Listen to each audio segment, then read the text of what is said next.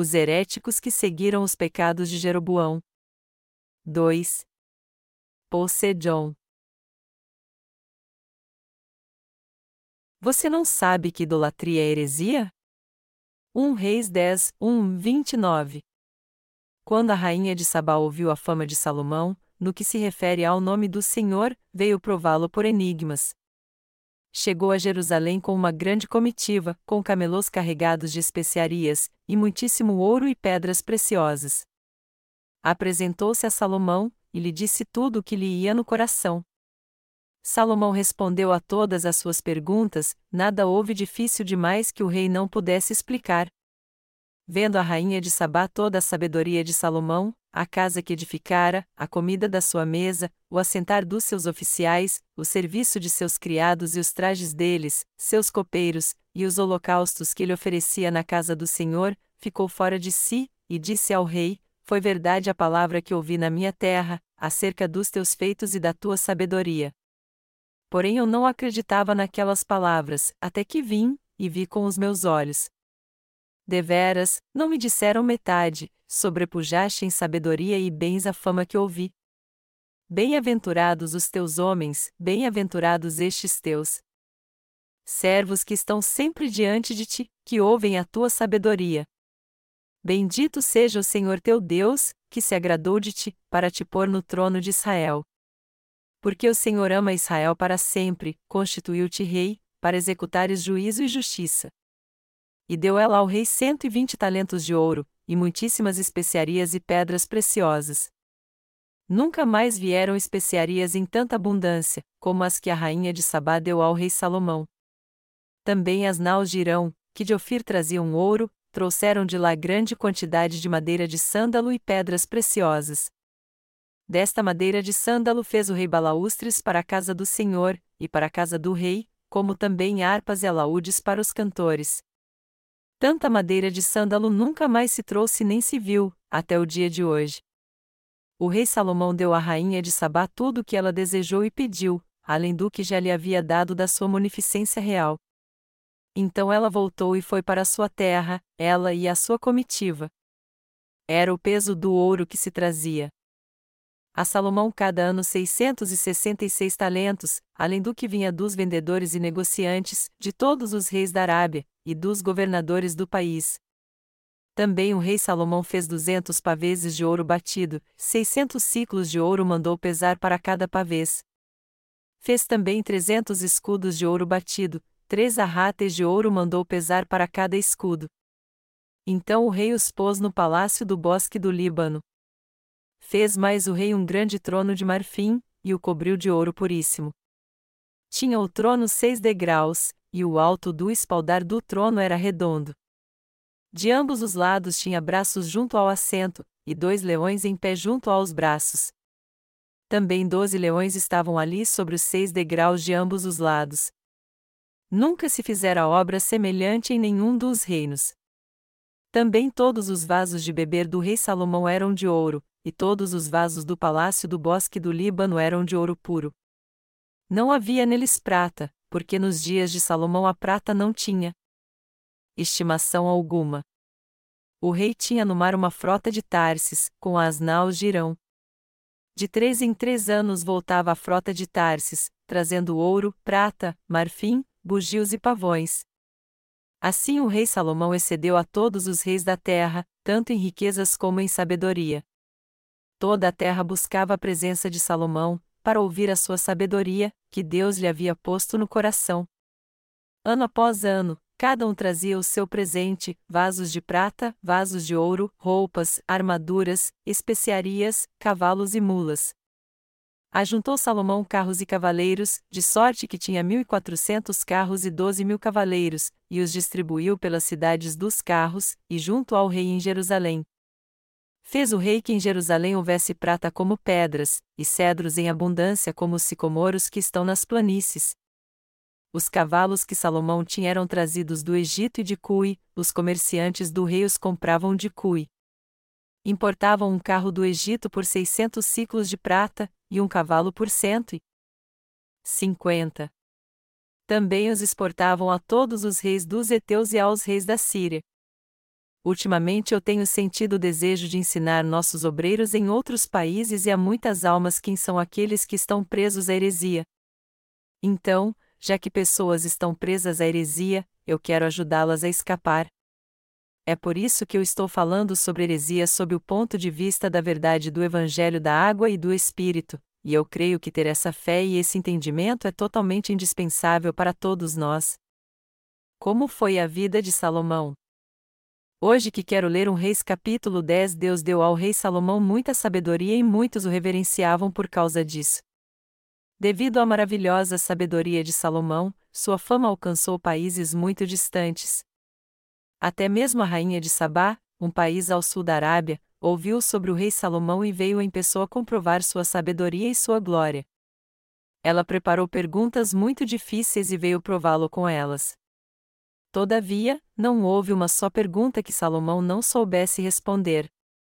A rainha de Sabá também viu o magnífico palácio que Salomão construiu, a organização do seu governo e sua administração. Ela ficou tão impressionada com Salomão que disse: Foi verdade a palavra que ouvi na minha terra, acerca dos teus feitos e da tua sabedoria. Porém eu não acreditava naquelas palavras, até que vim, e vi com os meus olhos. Deveras, não me disseram metade, sobrepujaste em sabedoria e bens a fama que ouvi. 1 Reis 10, 6 e fim 7. Deste modo, o rei Salomão viveu ao longo de toda a sua vida. Como um homem carnal, se gabando de sua sabedoria e desfrutando de sua riqueza. Mas ele não sabia que sua famosa sabedoria iria arruiná-lo. Salomão mandou fazer seu trono de marfim e coberto com ouro puro. O que eu quero destacar aqui é que Salomão acabou tornando sua nação idólatra porque seu coração deixou Jeová e ele viveu na sua extravagância carnal. Embora ele fosse um rei que recebeu de Deus muita sabedoria humana, ele foi relapso e a usou para se exaltar da sua própria justiça e servir aos ídolos. Embora Salomão tenha recebido o amor de Deus e abundantes bênçãos dele, seu estado espiritual era deprimente. Ao ouvirem meu duro julgamento sobre Salomão, Alguns podem até contestar e dizer: Reverendo Paul C. John, eu sei que o Senhor é um servo de Deus, mas o Senhor está sendo muito duro com o rei Salomão, cuja vida está descrita na Bíblia. Mas mesmo assim, eu não hesito em criticar duramente Salomão porque sua vida é um exemplo para nós, que nos adverte para não adorarmos ídolos e nos tornarmos hereges como ele. Deus fez com que essa passagem fosse escrita para que nós não servíssemos aos ídolos, não é porque eu sou mais esperto ou mais inteligente do que Salomão que eu estou criticando e repreendendo, mas eu estou tentando advertir todos vocês a não cometer a mesma tolice de adorar ídolos diante de Deus como ele fez. Salomão fez poucas coisas depois que se tornou rei. Tudo o que ele fez depois de assumir o trono foi construir. Depois de passar sete anos construindo o templo, ele gastou mais treze anos para construir seu palácio. Por vinte anos ele não fez mais nada a não ser construir e disseminar a idolatria em meio a seu povo esse tempo todo. Melhor dizendo, tudo o que ele fez como rei de Israel foi construções e servir aos ídolos. Ele era totalmente carnal. Embora seu pai tenha sido Davi, cujo Deus que ele cria era Jeová, ele serviu aos ídolos no lugar de Deus, causando em si mesmo um sofrimento indescritível. Salomão devia ser louco e pediu para ser amaldiçoado por Deus. Yahve, o nome de Deus, significa aquele que existe por si mesmo ou a eu sou o que sou, a Êxodo 3 horas e 14 minutos. Este Jeová é o Deus absoluto de todos nós. Foi por isso que ele advertiu Salomão dizendo: Não adore ídolos, mas Salomão ignorou seu aviso e acabou adorando ídolos, tomando várias mulheres estrangeiras como esposas, inclusive a filha de Faraó. Como Salomão era um homem tolo e carnal, Embora humanamente ele fosse um rei sábio, no que diz respeito à sabedoria espiritual, ele não tinha nenhuma. Salomão tinha mil esposas. Está escrito na Bíblia que o rei Salomão tinha setecentas esposas, princesas e trezentas concubinas, e que suas esposas deturparam seu coração. Em outras palavras, Salomão não tinha menos de mil esposas. E com tantas esposas, talvez ele nem se lembrasse de todas elas. Quando uma de suas esposas o saudava, Vossa Majestade, ele deve ter dito mais de uma vez: um. Eu acho que já te vi antes, mas qual é o seu nome mesmo? Suas esposas que criavam seus filhos, e para elas devia ser muito desagradável seu marido nem se lembrar dos seus nomes. Salomão levou 13 anos para construir seu palácio, mas ele fez tudo isso para que cada uma de suas esposas tivesse um quarto. Afinal, elas eram rainhas da nação, então, cada uma delas devia ter pelo menos um quarto decente. Salomão deve ter construído também muitos jardins e lagos para elas. Além disso, já que muitas de suas rainhas eram mulheres estrangeiras, elas trouxeram seus ídolos e os adoravam, por isso, Salomão construiu santuários para estes ídolos também. Se eu tivesse vivido naquela época, eu teria repreendido Salomão e dito a ele: Salomão, do que adianta ter tanta sabedoria? É melhor ser ignorante e temer a Deus. Apesar disso, muitos cristãos hoje em dia ainda honram o rei Salomão e invejam sua sabedoria e riqueza. No início do seu reinado, ao assumir o trono, Salomão ofereceu mil ofertas queimadas em Gibeon. Mas por quanto tempo este homem temeu a Deus? Nós vemos que ele só temeu a Deus enquanto estava construindo o templo de Deus e seu palácio, porque depois disso, ele só se preocupou em adorar ídolos. Em outras palavras, quando a construção do templo e do seu palácio terminou, Salomão não temeu mais a Deus. Sua autoridade real foi consolidada, e aí ele passou a desfrutar da sua prosperidade e riqueza material, seu coração parou de confiar em Deus e ele acabou caindo em idolatria. Ele foi um rei realmente miserável e tolo. Se ele tivesse servido a Jeová pela fé, ele teria recebido muitas bênçãos materiais e espirituais, e seus descendentes e seu povo também seriam abençoados por Deus. Todavia, ele fracassou e teve uma vida dissoluta. Se Salomão tivesse alguma sabedoria espiritual, ele não teria dedicado todo o seu esforço para buscar somente a glória humana. Por exemplo, ele mandou fazer um trono de marfim e coberto de puro ouro para ele. Mas um trono de ouro de algum modo lhe daria mais autoridade como rei? Melhor dizendo, ao invés de exaltar a glória de Deus e a sua justiça, Salomão dedicou seu coração para exaltar a sua própria glória e justiça. Já que este mundo só busca os desejos carnais, a sabedoria de Salomão ficou conhecida em vários outros países, e muitas pessoas levavam presentes para serem recebidas por ele. No entanto, pelo lado espiritual, a vida de Salomão era carnal e uma vergonha. Ele até recebeu uma comenda do rei do Egito, arqui-inimigo de Israel, que o exaltou dizendo: Tu és um rei magnífico e não há limite para a tua sabedoria. Os reis vizinhos deram suas filhas para Salomão a fim de terem paz com ele, e também enviaram ouro e madeira para ele construir o templo. A sabedoria de Salomão era tão humana que, ao invés de lutar contra os países inimigos, ele teve paz com eles e serviu aos ídolos que eles criam. A sabedoria de Salomão pode até ser digna de respeito do ponto de vista humano, mas quando Israel, a nação escolhida de Deus, teve paz com seus inimigos, ele se tornou inimigo de Deus. Foi um pecado abominável e terrível contra Deus Salomão ter feito a paz com reis que eram contra. Ele, tomado suas filhas como esposas, construído seu palácio com seus presentes e aceitado seus ídolos. O rei Salomão era um homem muito falho, pois serviu aos ídolos perante Deus. Ele era um homem cheio de falhas perante Deus, alguém que viveu só para satisfazer sua carne. E Deus fez com que esta mensagem fosse escrita na Bíblia para que nós aprendêssemos uma importante lição espiritual aqui, e para que não vivêssemos somente para nossa carne. Até os nascidos de novo que creem no Evangelho da água e do Espírito podem acabar como Salomão se buscarem apenas seus desejos carnais. E foi por isso que Deus nos deu essa lição espiritual, a fim de que não vivêssemos como ele.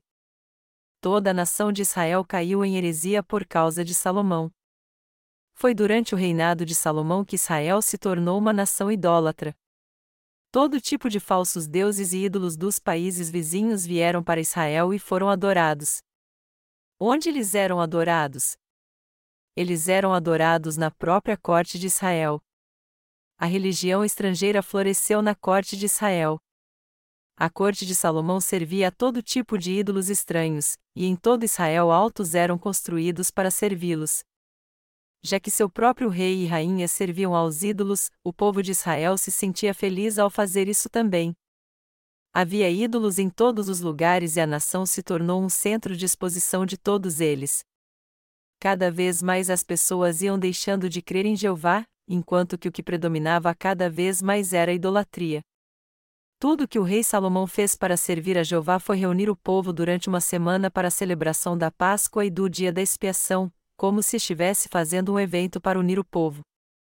Mas depois que o povo voltou para casa após oferecer sacrifícios a Jeová, todos eles voltaram a servir aos ídolos que criam. Foi por causa de Salomão que Israel se tornou uma nação herética diante de Deus, quando Salomão começou a adorar os ídolos, Deus o advertiu pela primeira vez dizendo: Não sirva aos ídolos. Se você fizer isso, eu tirarei a terra que dei a Israel, e até o templo que consagrei ao meu nome banirei da minha presença. No entanto, o rei Salomão não deu ouvidos às palavras de Deus. Ele deve ter pensado que era o rei e estava acima de Deus. Se aqueles que creem em Jesus Cristo como seu Salvador foram realmente purificados por crerem no Evangelho da água e do Espírito, nenhum deles vive como seu próprio Rei.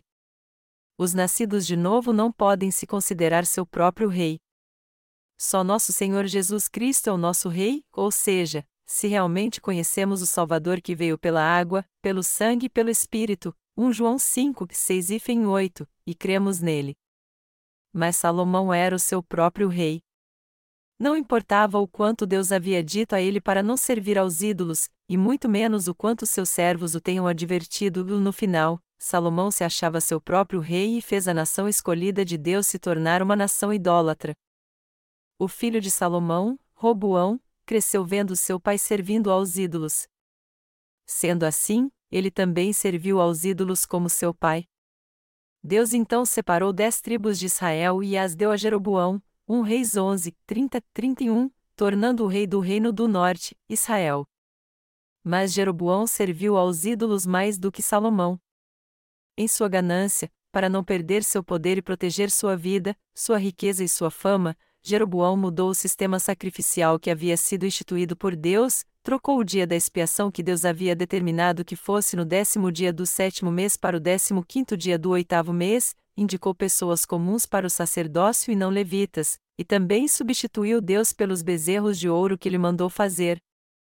Por causa de tudo isso, Jeroboão fez com que todo o reino do norte de Israel se tornasse uma nação idólatra. 1 Reis 12, 26 e 33.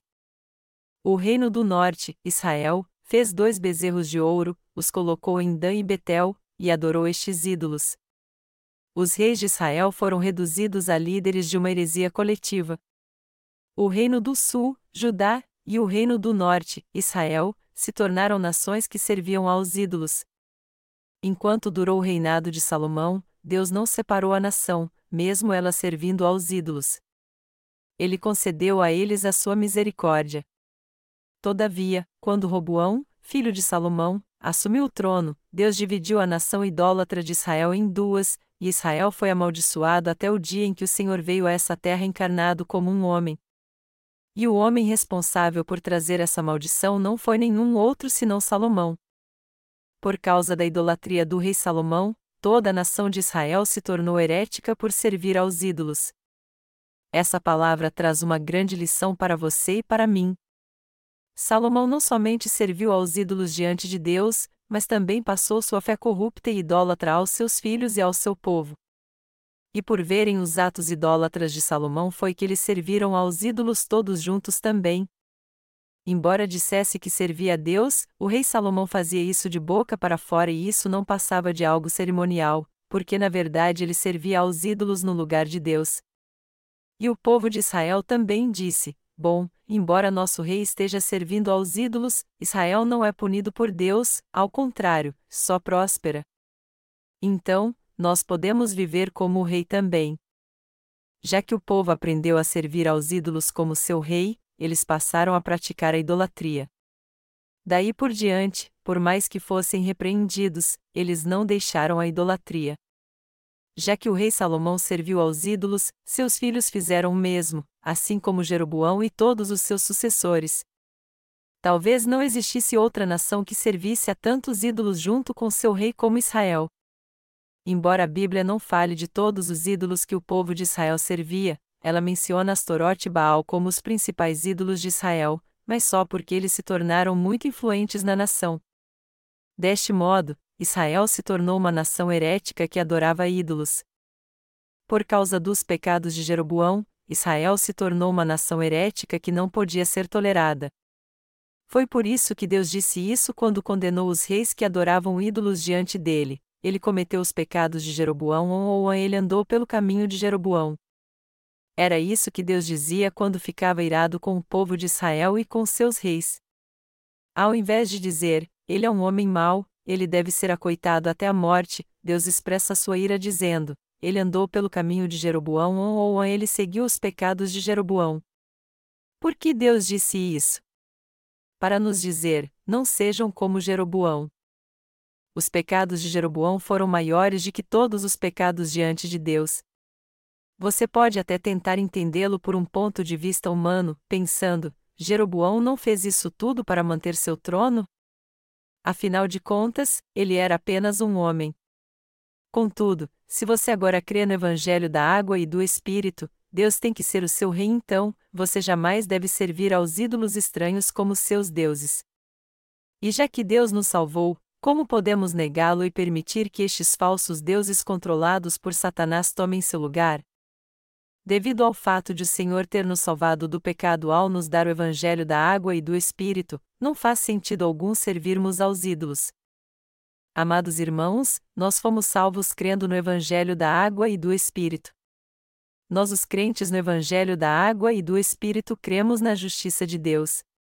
Melhor dizendo, somos nós que cremos na justiça de Deus que há no Evangelho da água e do Espírito dado pelo Senhor.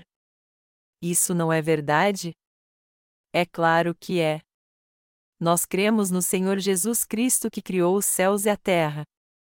Foi este Deus que nos criou e que, quando nós caímos em pecado e estávamos condenados a ser destruídos, veio a este mundo num corpo carnal para nos salvar, levou nossos pecados ao ser batizado por João Batista para pagar todos eles, e nos salvou ao morrer na cruz e ressuscitar dos mortos. Através de quem veio esta salvação? de nenhum outro senão do próprio Deus que criou a você e mim, o universo e tudo o que nele há, e este é o dom que recebermos por crermos na justiça que este Deus cumpriu. Este é o nosso Deus e sua justiça é a base da nossa salvação. É por isso que cremos na justiça deste Deus e dissemos que ele é o nosso pastor e salvador. E é por isso que ele nos diz que somos seu rebanho e que ele cuidará de nós para sempre.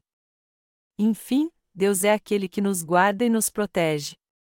Nós somos seu povo que crê que o Evangelho da água e do Espírito é a única verdade da salvação e que ela nos foi dada pelo nosso Deus. Qualquer um de nós que crê no Evangelho da água e do Espírito pode facilmente dar testemunho deste Evangelho, mas para aqueles que não creem neste Evangelho da verdade, ele é estranho e difícil de entender. Somente o povo de Deus pode crer nele e entendê-lo como ele é realmente já que Deus nos salvou de todas as nossas maldições através da verdade do Evangelho da água e do Espírito, a vida mais valiosa e que vale mais a pena é aquela que se dedica a servir a este Evangelho. Deus ama você e a mim e nos salvou de todos os nossos pecados. Ele livrou você e a mim dos nossos pecados e nos abençoou com a verdade do Evangelho da água e do Espírito. Quando deixamos a Deus, nos desviamos e seguimos o nosso próprio caminho, nós acabamos sendo destruídos. De um jeito ou de outro, nós servíamos aos ídolos, não sabíamos quem era Deus realmente e estávamos amaldiçoados por causa de nossos pecados. Apesar disso tudo, e embora tivéssemos nos desviado, Deus ainda assim nos buscou e teve um encontro conosco por meio da verdade do Evangelho da Água e do Espírito, nos salvou de todos os nossos pecados e se tornou nosso pastor. Não foi pela nossa vontade que nos tornamos filhos de Deus, mas por causa do seu amor e porque ele quis nos salvar. Vocês creem nisso, amados irmãos? Portanto, aqueles que creem neste Deus, que de fato creem no Evangelho da água e do Espírito, são os que creem na justiça de Deus, e os que creem na justiça de Deus são seu povo. Até mesmo os filhos de Deus são fracos carnalmente, e é por isso que eles também cometem muitos pecados. mas eles pelo menos não cometem o pecado de substituir Deus pelos bezerros de ouro. Em outras palavras, nós jamais devemos nos comportar com os reis de Israel do Antigo Testamento. Se há alguém que faz algo errado contra Deus, este somos nós, pois Deus jamais faz algo errado contra nós. É por isso que nós não podemos substituir Deus por nada. Somente este Deus nos ama, somente Ele é o nosso amado Deus, e somente Ele é o nosso verdadeiro e absoluto Deus que cuidará de nós para sempre. Nós somos salvos quando cremos na justiça deste Deus, e é Ele a quem louvamos e somos gratos. A vida de Salomão, que rejeitou a Deus, era vaidade de vaidades, tudo vaidade. Tudo que Salomão fez nessa terra foi totalmente em vão. Está escrito: proferiu ele três mil provérbios, e foram os seus cânticos mil e cinco. Descorreu acerca das plantas, desde o cedro que está no Líbano até o isopo que brota da parede. Também falou dos animais e das aves, e dos répteis e dos peixes. A 1 Reis 4, 32 e 33. Apesar disso, ele era um homem totalmente miserável, tanto física quanto espiritualmente. Ele teve uma vida trágica e vazia diante de Deus e dos homens. Este homem tinha conhecimento de tudo e só de abrir a boca podia falar de qualquer coisa. Muitos reis do todo mundo vieram vê-lo com enigmas que pareciam impossíveis, mas não havia nada que ele não soubesse resolver. Contudo, usando a sabedoria que Deus lhe deu, Salomão fez acordos de paz com os reis vizinhos e aceitou suas filhas como esposas. E embora ele achasse que essa era uma decisão muito sábia vinda de sua própria mente, ele não percebeu que isso acabaria se tornando um grande problema para ele. Havia diversas mulheres que serviam a Deus em Israel, mas Salomão foi tolo e aceitou a filha de Faraó como uma de suas esposas. Que atitude estúpida e inconsequente dele! Isso foi algo que tanto seu pai quanto Deus abominou. Casamentos com mulheres gentias era algo que Deus abominava totalmente. No entanto, assim que Salomão assumiu o trono, ele se casou com a filha de Faraó. Na verdade, ele foi muito arrogante diante de Deus. Se Salomão tivesse pensado nas consequências dos seus atos, toda a nação de Israel teria se tornado idólatra por causa dele? Não, claro que não. Todavia, as consequências dos seus atos foram devastadoras. O povo não tinha mais nada para aprender de um rei idólatra como Salomão senão a idolatria. Todo o povo de Israel olhava para sua fé e andava como ele, e todos eles seguiram pelo seu caminho abominável. Embora todos nós tenhamos falhas, nosso coração de uma maneira ou de outra tem que estar em Deus, é por isso que o Senhor diz para tirarmos do nosso coração o amor ao mundo assim como a sujeira é removida da prata. Nosso coração deve estar em Deus e jamais devemos amar outro senão a Ele, que isto é, jamais devemos ter ídolos em nosso coração. Embora todos sempre digam que o rei Salomão foi um homem de grande sabedoria, ele na verdade foi um tolo que adorava ouvir esse tipo de elogio. Algumas pessoas só gostam daqueles que falam bem delas, mas o Senhor disse: Ai de vós, quando todos os homens de vós disserem bem, pois assim faziam seus pais aos falsos profetas. An Lucas 6 horas e 26 minutos. Até aqueles que agora creem no Evangelho da água e do Espírito podem se tornar hereges como o rei Salomão. Salomão levou sete anos para construir a casa de Deus e treze anos para construir seu palácio. No fim, ele era alguém que só vivia para si mesmo.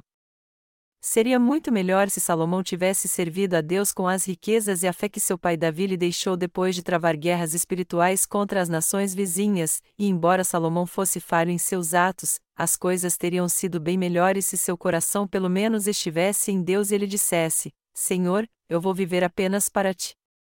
Então, tudo que Salomão tinha a fazer era somente tomar uma decisão de viver tendo um coração justo, mas ao invés disso, ele desperdiçou toda a glória e riquezas que seu pai Davi deixou para ele por ter servido deuses estranhos e buscado os prazeres carnais. Tudo que ele fez sua vida toda foi construir edifícios e servir aos ídolos. Como resultado, Salomão se tornou o chefe dos sacerdotes idólatras. Ele mesmo sustentou os idólatras e, ao fazer isso, acabou se tornando o precursor da heresia. É isso que eu quero dizer para vocês e para mim também, se alguém que crê agora no Evangelho da água e do Espírito vive somente para satisfazer seus desejos carnais, ele então é um idólatra diante de Deus. Todos nós temos que entender isso muito bem e evitar o pecado da idolatria.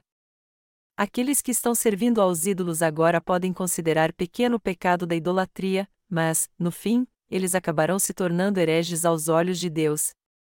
Resumindo, eles se tornarão inimigos de Deus.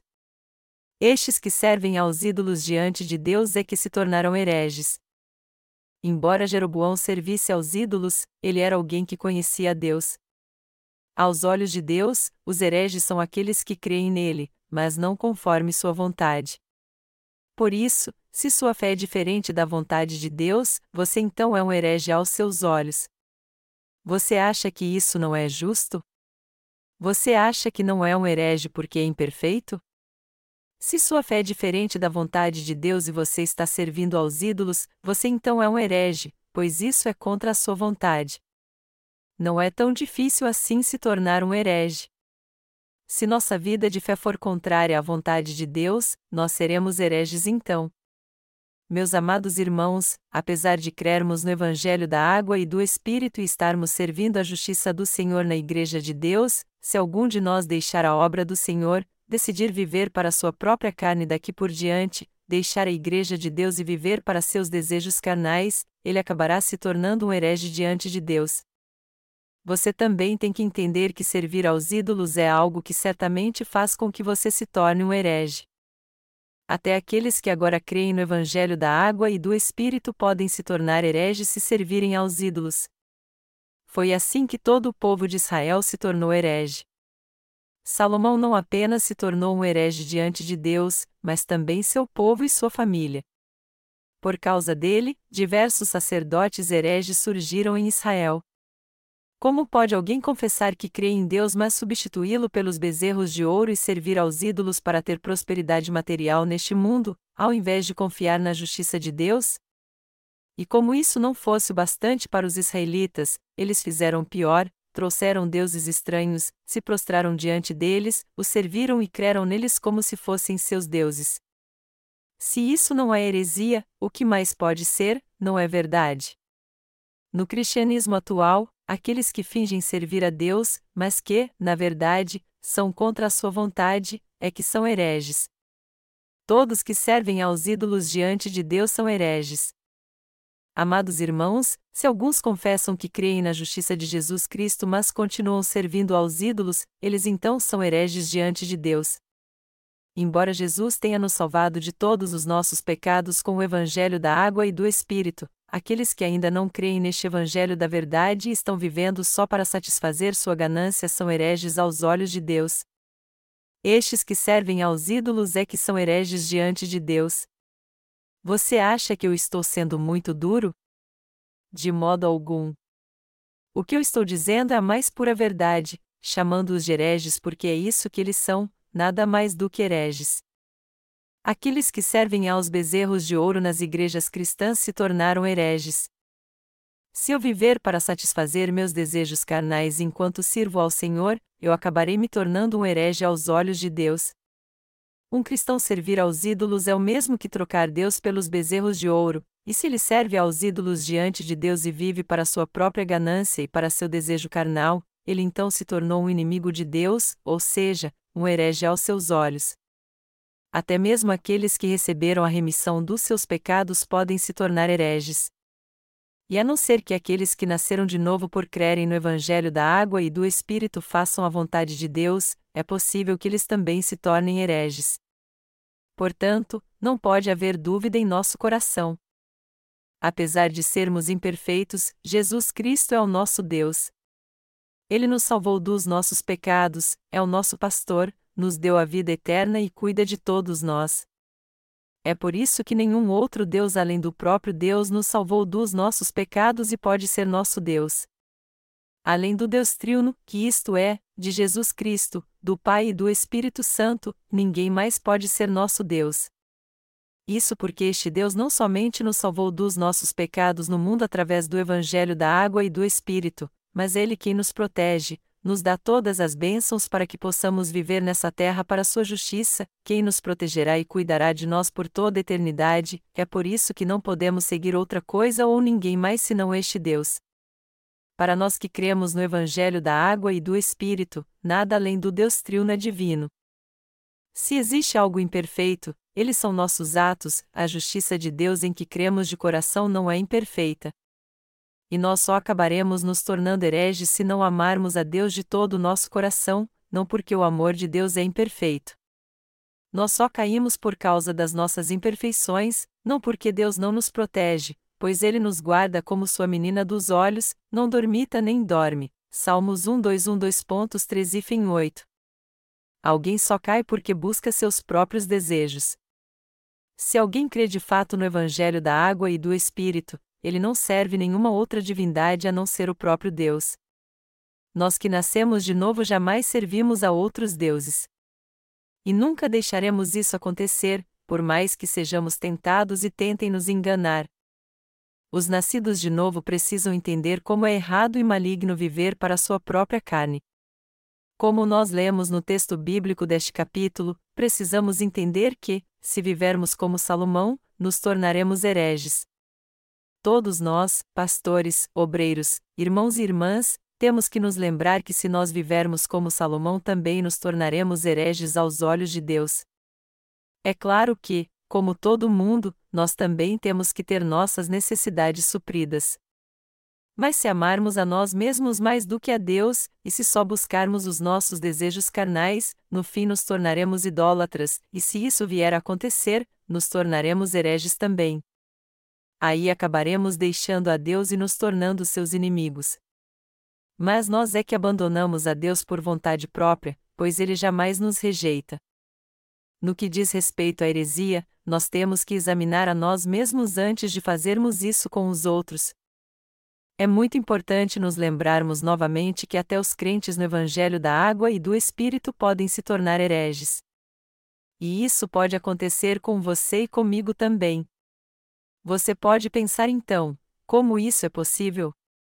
Já que cremos em Deus de modo correto, como podemos nos tornar hereges? Contudo, as possibilidades existem. Vamos analisar mais uma vez aqui como podemos nos tornar hereges.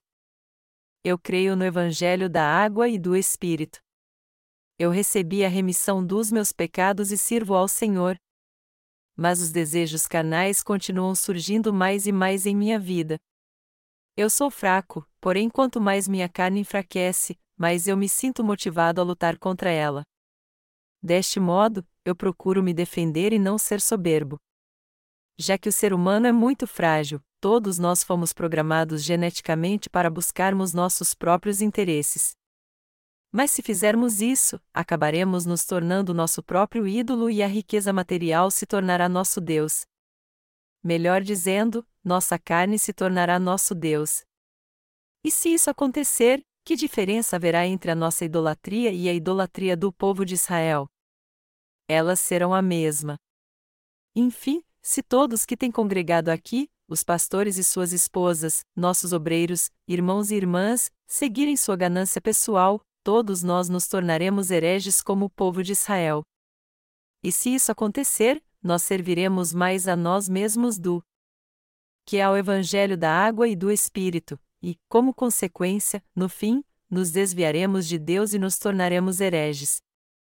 Foi Moisés que livrou o povo de Israel da escravidão do Egito. Depois da morte de Moisés no deserto, Josué guiou os israelitas à terra de Canaã. Depois que Josué morreu, foram os juízes que lideraram o povo. Mas depois que os dias dos juízes acabaram, quem surgiu como governante do povo de Israel? O rei Saul foi seu novo governante. Daí por diante, Israel passou a ser governado por uma monarquia. Saul foi o primeiro rei de Israel e foi sucedido por Davi. Entretanto, a verdadeira história de fé de Israel acabou nos dias de Davi e, dali por diante, todos os israelitas se tornaram hereges. Foi algo trágico ver tudo isso acontecer. Vamos voltar agora e ver a vida de alguns servos de Deus que precederam o reinado de Salomão. De Moisés a Josué, passando pelos juízes a Gideão, Sansão, Jefté, Samuel até Davi, todos eles foram servos de Deus. Mas vamos ver agora aqueles que surgiram após os dias de Salomão. Tragicamente, houve tão poucos reis que tiveram uma fé correta que podemos contar todos eles nos dedos. Originalmente, a forma de governo de Israel era a teocracia, mas o povo foi contra ela e a mudou para uma monarquia. Mas, como consequência, a nação de Israel foi espiritualmente arruinada. Mas e nós? Nós estamos vivendo numa teocracia, já que cremos no Evangelho da água e do Espírito? Melhor dizendo, nosso único Rei é o próprio Deus e nós estamos vivendo pela fé na Sua justiça. Os crentes no Evangelho da água e do Espírito não estão sujeitos aos caprichos de outros seres humanos. No entanto, a teocracia acabou na história de Israel sob o reinado de Salomão. O que foi que Salomão viu conforme ia crescendo? Ele viu a fé correta de seu pai Davi. Mas apesar disso, ele tomou a filha de Faraó como esposa. E este foi apenas o início dos seus casamentos com mulheres gentias. De todas as mulheres, por que ele foi tomar logo as estrangeiras como esposas? Quando seu povo viu isso, eles perderam sua fé. A teocracia já havia acabado quando Salomão se tornou idólatra. E embora muitos servos de Deus tenham surgido depois, ambos os reinos de Israel, o reino do norte e do sul, não deram ouvidos a eles, mas continuaram servindo aos ídolos e sua queda os levou à ruína no fim. Até a vinda de Jesus Cristo, Israel mal pôde sobreviver por pagar impostos a muitos países poderosos. Mesmo assim, o povo judeu não aceitou Jesus Cristo como seu Salvador. Quando analisamos a história de Israel, descobrimos com muita tristeza que foi por causa de um homem, Salomão, que eles acabaram traindo a Deus e seguiram por um caminho de destruição. Se Salomão tivesse abandonado sua insensatez e servido a Deus como o único rei de Israel, toda a nação então não teria caído no pecado de idolatria. Mas seu povo não só caiu no pecado de idolatria, mas fez isso com prazer, já que a nação se tornou totalmente idólatra. Deste modo, como Deus poderia se agradar deles e abençoá-los? A idolatria tomou toda a nação e a lançou num caos. O povo estava preso à adoração de ídolos e gostava de seguir estes deuses visíveis. Em suma, toda a nação de Israel se tornou uma nação que adorava falsos deuses. Por essa razão, era natural a impossibilidade de Deus aceitá-los como seu povo. Foi por isso que Deus levantou seus servos para o povo de Israel. Ele levantou seus servos pelo seu poder porque os israelitas não ouviam. O primeiro destes servos foi Elias. Deus o levantou. E quando ele profetizou através de Elias, não houve chuva em Israel por três anos. Deus então falou através de Elias: Eu farei chover agora. Tragam os 850 sacerdotes que servem a Baal e Astorote e tragam também o rei de Israel e todo o povo ao Monte Carmelo. Vamos ver quem é o verdadeiro Deus. Vamos trazer ofertas e fazer orações, e aquele que fizer descer fogo do céu e consumir as ofertas é o verdadeiro Deus. E através de Elias Deus mostrou a todos eles, como havia antes profetizado, que Jeová de fato era o Deus Todo-Poderoso. Elias fez com que o povo de Israel voltasse para Deus e confessou: Jeová é o nosso verdadeiro Deus. Ele é mesmo o Deus vivo. Até hoje Deus está fazendo obras assim por meio dos seus servos. Embora nós tenhamos recebido a remissão de pecados, todo aquele que não faz parte da Igreja de Deus e não prega o Evangelho da água e do Espírito é um idólatra. Você concorda comigo? Eu não estou certo. O que eu estou tentando dizer a você aqui é que temos que fazer a obra de Deus sem parar, a fim de não cairmos em idolatria. É por isso que eu trabalho sem parar em prol do Evangelho. Mas alguns de vocês devem até pensar: ah, o pastor John não deve ser humano. Ele é um workaholic. Por que ele é tão exigente? Todos nós estamos fazendo a obra do Senhor, mas precisamos de um descanso. Já que nós fizemos muito até agora servindo ao Senhor, não merecemos um descanso. De algum modo, vocês também querem me culpar assim? Amados irmãos, se é assim que vocês pensam, saibam que se decidirmos descansar da obra de Deus, em pouco tempo nós seremos destruídos espiritualmente. Assim que vocês derem um tempo na obra do Senhor e pararem por alguns dias, seu coração vai mudar e vocês vão se desviar. Nossa carne é tão terrível que quando nós sentamos queremos deitar, e quando deitamos queremos dormir.